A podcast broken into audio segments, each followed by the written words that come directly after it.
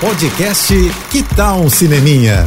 Dicas e curiosidades sobre o que está rolando nas telonas, com Renata Boldrini. Lázaro Ramos está de volta às telas e de volta na frente das câmeras, né? No thriller As Verdades, que vai chegar aos cinemas no dia 30. Bom, tive a chance de assistir essa semana o filme para poder bater um papo com o elenco e já posso te adiantar, hein? Suspense dos bons, viu, gente? O filme que se passa numa cidadezinha da Bahia é dirigido pelo Eduardo Belmonte, o mesmo de Alemão 1 e 2, e conta a história da tentativa de assassinato de um político da região. O Lázaro é o delegado encarregado pelas investigações e tem que seguir as pistas das únicas três testemunhas do crime: a noiva do político, vivida pela Bianca Bim, o matador de aluguel Cícero, papel do Tomás Aquino, e a própria vítima que sobreviveu ao ataque, vivido pelo Zé Carlos Machado. Acontece que cada um tem uma versão bem diferente para essa história. E cada versão contada por cada uma das três testemunhas vai deixando o espectador ainda mais na dúvida sobre o que de fato aconteceu, né? Olha, roteiro amarradinho, sem ponta solta, e esse elenco, assim, dando um show incrível numa história